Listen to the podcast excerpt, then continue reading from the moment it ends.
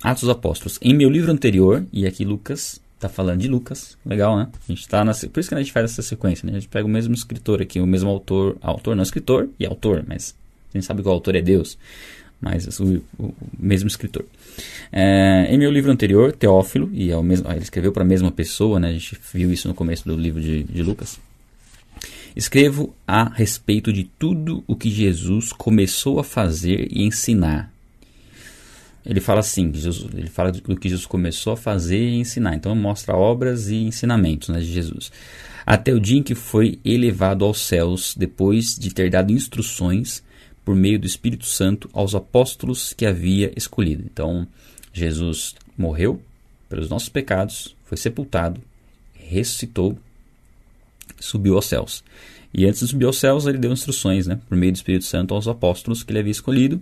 Depois do seu sofrimento, Jesus apresentou-se a eles e deu-lhes muitas provas indiscutíveis de que estava vivo. Nós vimos um pouco ali de Jesus se aparecendo para os apóstolos, né, depois de ressurreto, com seu corpo ressurreto, um corpo que é, desaparecia de um lugar e aparecia no outro, é, um corpo que podia comer, um, um corpo que podia se tornar conhecido deles e se tornar desconhecido ao mesmo tempo, eles podiam reconhecer fisicamente e, e, em algum momento, em outro momento não. E mostrou as marcas né, que permaneceram, as marcas como testemunho, e deu provas né, indiscutíveis de que ele estava vivo. Apareceu-lhes por meio, por um período de 40 dias. Olha que legal, gente. A gente comentou é, de, tempos em tempos a gente vê, né, em algumas partes da Bíblia, essa questão dos 40 dias. 40 dias é um período interessante. Né? Jesus ficou 40 dias no deserto, depois Jesus ficou 40 dias aparecendo, né? É, é, depois de ressuscitar, ele ficou 40 dias ainda. Não foi assim, ressuscitou, apareceu, oh, tô aqui, ressuscitei, tchau, tô subindo.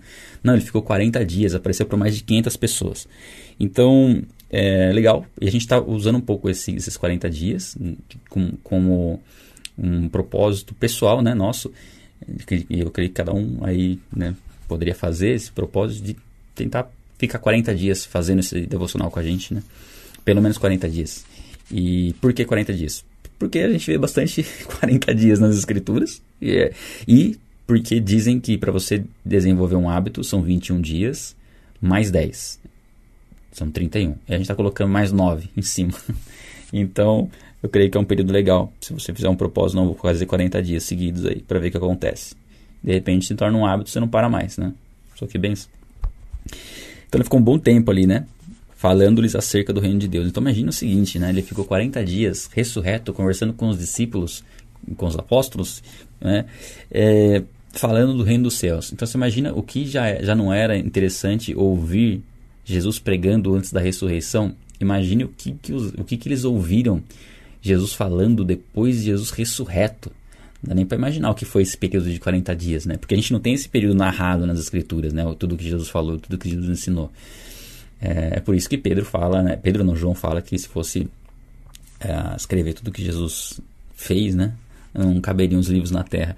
É, é muita coisa que a Bíblia não, não, não mostra pra gente, assim, não, não, traz detalhes, mas a gente consegue imaginar, né? Que foram 40 dias Jesus ensinando depois de estar ressurreto, né? É, no 4. Certa ocasião, enquanto comia com eles, né, deu-lhes esta ordem: Não saiam de Jerusalém, mas esperem pela promessa de meu Pai, da qual lhes falei. Pois João batizou com água, mas dentro de poucos dias vocês serão batizados com o Espírito Santo. Que aí vem a descida do Espírito Santo, que é o que a gente vai ler no, no fazer a leitura amanhã, né? É, então, os que estavam reunidos lhe perguntaram: Senhor, é neste tempo que vais restaurar o reino a Israel? É engraçado, né? Porque parece que não tinha entendido ainda que Jesus não veio né, num, num, como um líder político né, livrar o povo de, de Roma. E é normal ah, eles pensarem dessa forma, porque eles estavam no contexto deles né, ali e eles estavam percebendo o que, o que estava acontecendo e que era uma questão de tempo até até Jerusalém ser destruída. Era, eles conseguiam perceber a opressão que havia por parte de Roma. Então eles estavam pensando, pô, legal, Jesus ressuscitou, ok, agora corpo glorificado, agora então ninguém consegue matar ele de novo. Então agora que ele vai restaurar tudo, né? Agora que ele, mas não era, não era, eles não tinham entendido ainda plenamente o que, o que aconteceria. né, que é a descida do Espírito Santo e a formação da igreja, né, e, e a transformação interna, né, não externa. Israel rejeitou né, o Messias, os judeus rejeitaram o Messias. E aí, cadê? Ele lhes respondeu, né? Eles fizeram essa pergunta para Jesus e Jesus respondeu: é, Não compete saber, não lhes compete saber os tempos e as datas que meu Pai estabeleceu pela sua própria autoridade. Então, as datas da volta de Cristo não compete a nós saber, né? Nós não temos como é, prever a data. Inclusive, se alguém marcou uma data, você já pode descartar essa data aí, porque provavelmente Jesus não volta nessa data. Né? Então nós não sabemos. Não sabemos se Jesus volta hoje, e ele pode voltar hoje, como pode voltar daqui 10, 15, 20, 30 anos. Né? É, não temos como saber. A verdade é que nós temos que estar preparados né, para a volta de Cristo. Muito bem. Ah, seguindo, mas receberão poder quando o Espírito Santo descer sobre vocês e serão minhas testemunhas em Jerusalém, em toda a Judéia, Samaria e até os confins da terra. Eu creio que esse versículo 8 aqui de, de Atos é o versículo chave do capítulo todo. Né? Ele fala, primeiro, que é pelo poder do Espírito Santo que eles fariam essa obra. Não era no poder humano, não é na nossa força, não é na nossa capacitação, não é na nossa sabedoria é pelo poder do Espírito Santo que nós poderemos ser testemunhas. E aí está um outro ponto-chave desse capítulo: ser testemunha, dar testemunho de que Cristo vive. Essa é a nossa missão de, de vida: dar testemunho de que Cristo vive. A nossa vida tem que ser um testemunho de que Jesus está vivo e que Jesus quer trazer a salvação para as pessoas. Essa tem que, esse tem que ser o nosso testemunho de vida. E aí, a questão, aonde? Aí dá a ordem aqui, ó. Primeiro, Jerusalém, depois né, aos arredores, Judéia, Samaria e depois até os confins da terra. E a gente pode trazer muito claro isso para as nossas vidas, que é, o primeiro lugar onde nós temos que dar testemunho é na nossa própria família. Não adianta querer ser um missionário se a gente não dá o testemunho na nossa própria família. Então é aqui, começa onde você está, né? onde você está, onde né, você está inserido no contexto que você está inserido, é ali que você vai fazer a diferença com, com o testemunho e depois Deus vai expandindo o seu chamado, o seu ministério. Então, muitas pessoas querem antecipar isso, querem pular fora do, do testemunho para a família para já ir fazer a obra missionária, quando na verdade faltou o essencial. E é questão de tempo até essa pessoa ter que retomar e voltar no básico, né? Então, o mais importante é ser fiel no pouco, sabendo que onde nós estamos ali é onde nós temos que dar testemunho, e depois Deus vai nos usar de maneira, de maneira como Ele e desejar como o Espírito Santo nos guiar, porque é pelo poder do Espírito que nós saberemos o que fazer, né? E ele vai nos direcionar. Tendo dito isso, foi elevado às alturas enquanto eles olhavam, e uma nuvem os o encobriu da vista deles, e eles ficaram com os olhos fitos no céu enquanto ele subia. Então, Jesus subiu aos céus, ele, eles viram Jesus subindo aos céus. Jesus não simplesmente né, desapareceu, não. Eles, eles é, presenciaram né, visivelmente ali Jesus subindo aos céus. E aí, e aí ficou esse ponto importante, né? Jesus ressuscitou e permanece vivo. Permanece vivo. Da mesma forma como eles, as, as mulheres foram lá no túmulo, não acharam Jesus, depois ele apareceu né, para Maria Madalena, se não me engano, depois apareceu para Pedro, depois apareceu para os discípulos do caminho de Emaús, apareceu para todo mundo, continua aparecendo, é o mesmo Jesus daquele jeito que né, se assentou à direita, ao lado do Pai, para interceder por nós, e está presente aqui conosco. Né? Não houve, não, não morreu de novo, né? ele permanece vivo e jamais vai morrer. Tá? Uh, onde a gente está aqui? Tá, no 10, ó. E eles ficaram com os olhos fitos no céu, enquanto ele subia. De repente surgiram diante deles dois homens vestidos de branco e lhes disseram: Galileus, por que vocês estão olhando para o céu? O mesmo Jesus que dentre vocês foi elevado aos céus voltará da mesma forma como viram subir. É interessante, né? Eles são repreendidos assim: por que, que vocês estão olhando aí para o céu? Quando Jesus voltar, vocês não vão precisar estar olhando para uma direção específica, porque todo mundo vai ver. Ele vai voltar da mesma forma como ele subiu, né, com poder e glória, e todo olho verá. Então, nós não, não precisamos, nós temos que olhar os sinais, ficar atentos aos sinais, mas não tem. Não, por exemplo, eu posso garantir para vocês que Jesus ainda não voltou. Embora muitos digam que Jesus já voltou, não, não voltou, porque se ele voltasse a gente, a gente saberia. É claro que aí tem a questão do arrebatamento, por exemplo, né? que é uma ideia de que Jesus vem em secreto nas nuvens e arrebata a sua igreja. Aí não seria uma vista visível. Não é daqui, desse, dessa volta que está sendo falado aqui. Se o arrebatamento for secreto, né? se o arrebatamento for antes da tribulação. Mas se o arrebatamento for depois da tribulação, as, é o mesmo evento. A volta de Cristo é o arrebatamento da igreja também. É, é, existem linhas aí que diferem nesse sentido, mas não é o caso da gente explorar agora. A gente vai ter passagens bíblicas onde a gente vai chegar que a gente explora melhor essa questão. Ok, aí a gente entra aqui na. E aqui, né, esse versículo que a gente leu fala que Jesus volta. A volta de Jesus é literal. Não, Jesus não volta num sentido figurado, né, assim. Ah, Jesus volta numa atmosfera de amor, sei lá. É, Jesus volta literalmente com seu corpo glorificado. A gente vai ver Jesus Cristo voltando, tá? Essa é a volta, essa é a doutrina bíblica.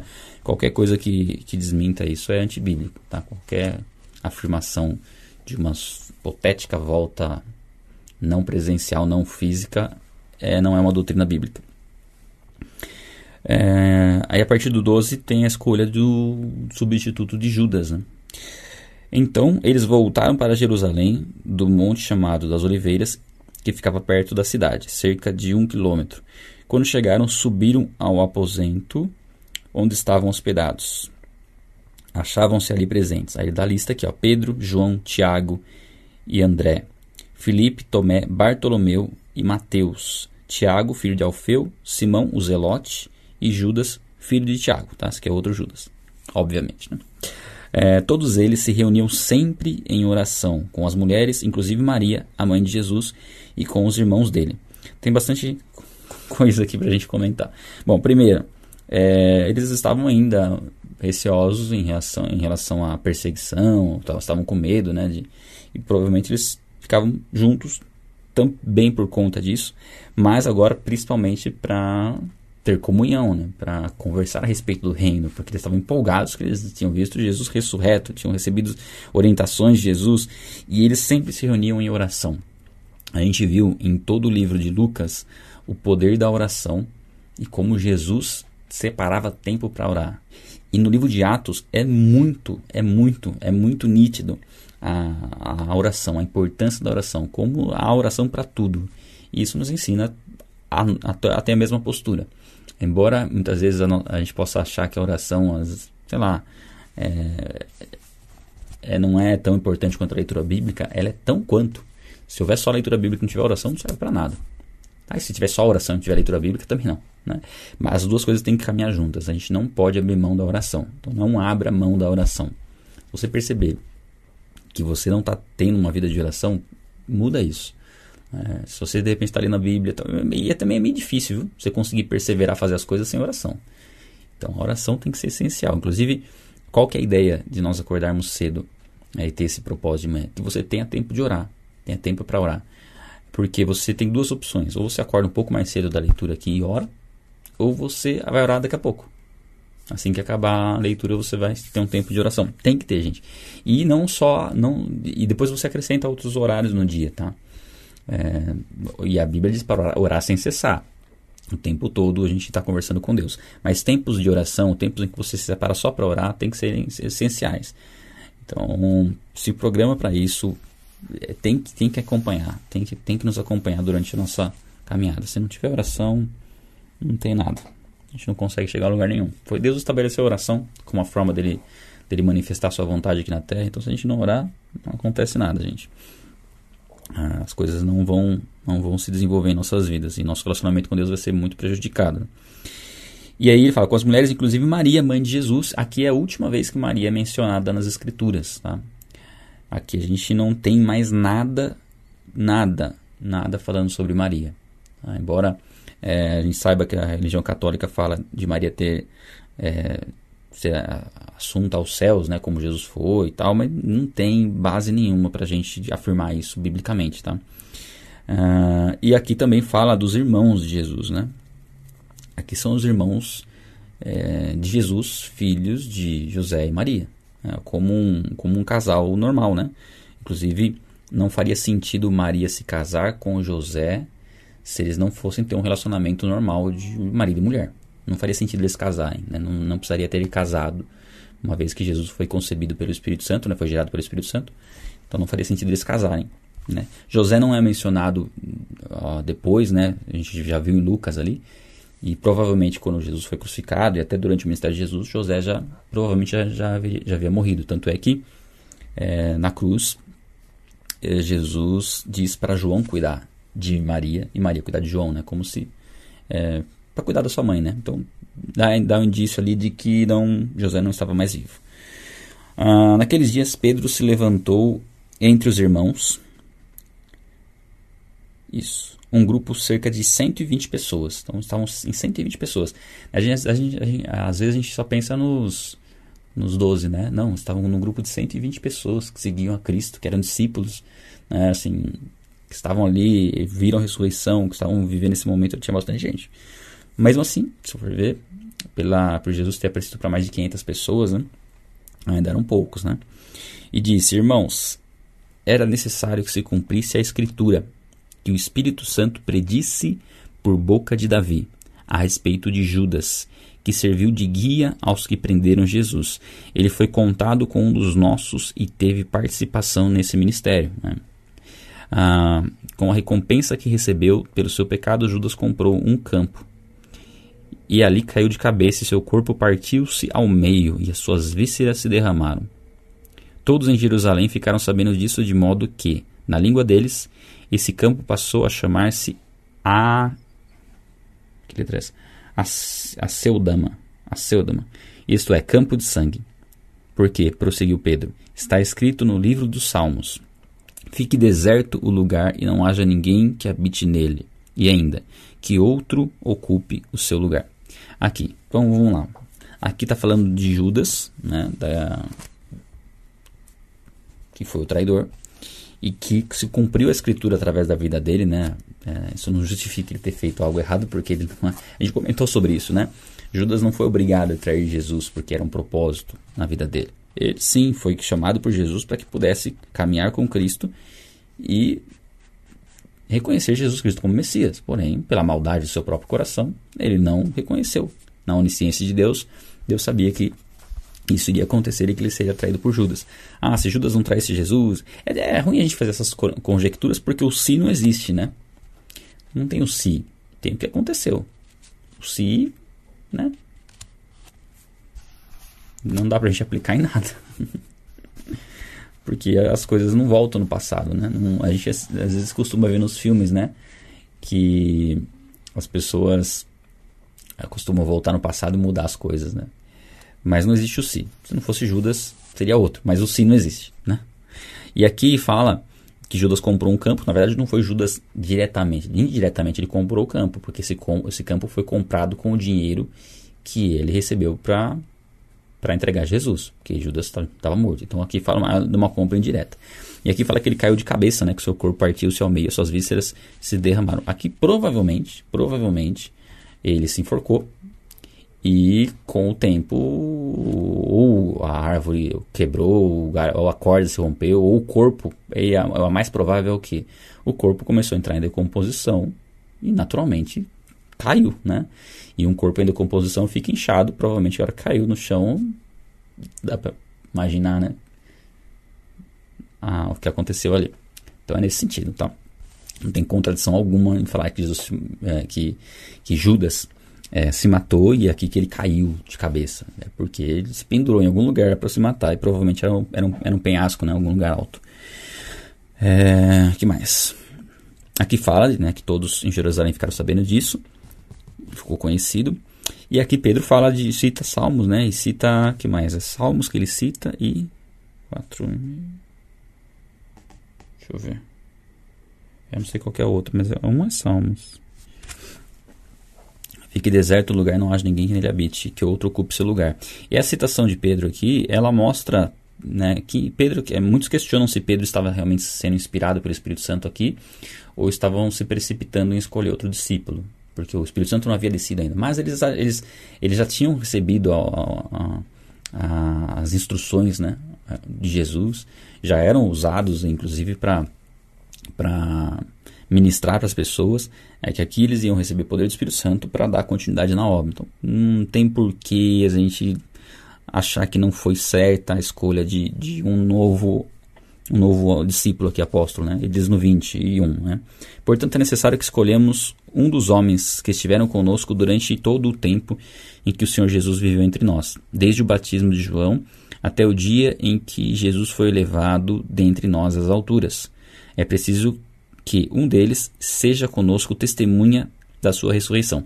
Então aqui eles falam, cita que outro ocuparia o lugar de, de Judas, e aqui coloca alguns critérios né, que eles estabeleceram, e creio que isso é uma direção de Deus para aquele momento, né, para quem seria incluído entre os doze. E por que os doze? Para dar testemunho às doze tribos de Israel, né? dar testemunho aos israelitas. Depois não ficou muito preso nesse número de doze, porque aí teve Paulo.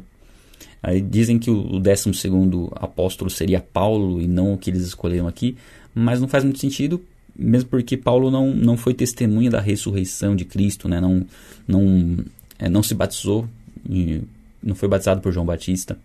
Então a gente não, tem necessidade de querer encaixar Paulo aqui entre os 12 necessariamente. Porque muitos falam assim, ah, mas eles escolheram um aqui, por exemplo, foi Matias, né? A gente vai ler aqui. E depois não fala mais de Matias. Tá, mas não fala mais de Matias e não fala mais de vários outros, né? É, não havia necessidade, né? Quem se destaca aqui na, na narrativa de, de, de Atos é, é Paulo, é Pedro, o que mais que se destaca aqui também? Tem Estevão, é, Estevão não era um dos doze também. Então, enfim, vamos lá. Ah, e é preciso que seja testemunha da sua ressurreição, né, que a gente acabou de ler. Então, indicaram dois nomes: José, chamado Barsabás, também conhecido como Justo, e Matias. Depois, então, provavelmente eles já tinham, assim, conhecimento né, daqueles que caminhavam, estavam sempre próximos ali, né? E você vê que falam dois nomes que a gente nem, nem tinha ouvido, né? Nas escrituras. E pessoas estavam ali próximas, que acompanharam a Cristo, né? Que a gente vai se surpreender muito no céu, assim, com, com informações de pessoas que eram tão foram tão usadas por Deus e não, não, não tem quase nada assim na, na, nas escrituras. Tem um exemplo, né, a gente vai falar sobre ele, que é Barnabé, mas a gente Barnabé já, a gente já consegue ver bem o que ele fez, né? Mas vão ter pessoas ali que, né, que a gente vai se surpreender, né? Uh, depois oraram: Senhor, tu conheces o coração de todos. Mostra-nos qual deles, desses dois, tens escolhido para assumir esse ministério apostólico que Judas abandonou, indo para o lugar que ele era devido. Então tiraram sortes, e a sorte caiu sobre Matias. Assim ele foi acrescentado aos onze apóstolos. Bom, essa parte aqui, às vezes a gente fica meio assim, poxa, então tirou sorte, tirou o cara o coroa. Então, como que foi uma direção de Deus? É que se ele tirar um cara ou coroa? Bom, primeiro ponto aqui é que no Antigo Testamento é, algumas decisões, alguma, de, algumas direções de Deus eram dadas através do Urim e Tumim, que era, um, que era como se fosse um sim e um não, né? uma opção, é, é ou não é. E isso era feito no Antigo Testamento, né? era algo, algo realizado ali e o sacerdote, inclusive, eram umas pedrinhas que ficavam com, com o sacerdote e eles utilizavam dessa forma, para ter a direção de Deus. Isso no Antigo Testamento. Aí, você vai falar assim, tá, mas isso no Antigo Testamento e aqui? Aqui, se você for ver, a partir da vinda do Espírito Santo é que a gente realmente, né, é, ressurreição de Jesus, aqui é, aqui é a transição, vamos dizer, é o período de transição.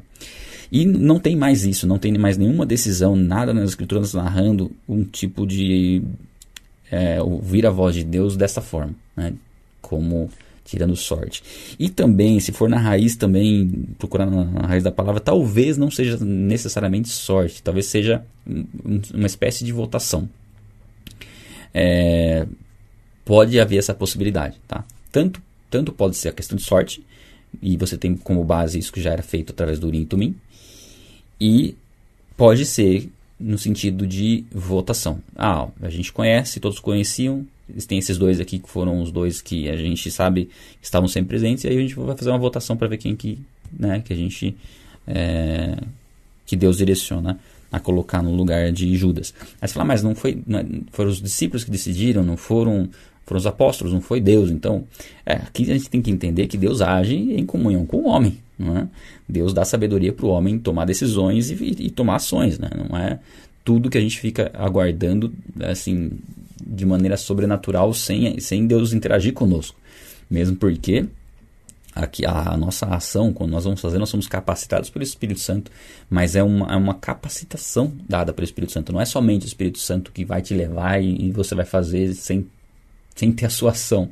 Não, é uma comunhão, né? E é essa comunhão que a gente vai discernindo ao longo da nossa caminhada cristã e aprendendo como fazer. Hoje não é indicado você tirar sortes. E eu, pô, testemunho rapidinho, eu no começo da minha fé, eu tinha até um, um, provérbio que fala um pouquinho dessa questão, né, da, da sorte e tudo mais, né, de sim ou não tal.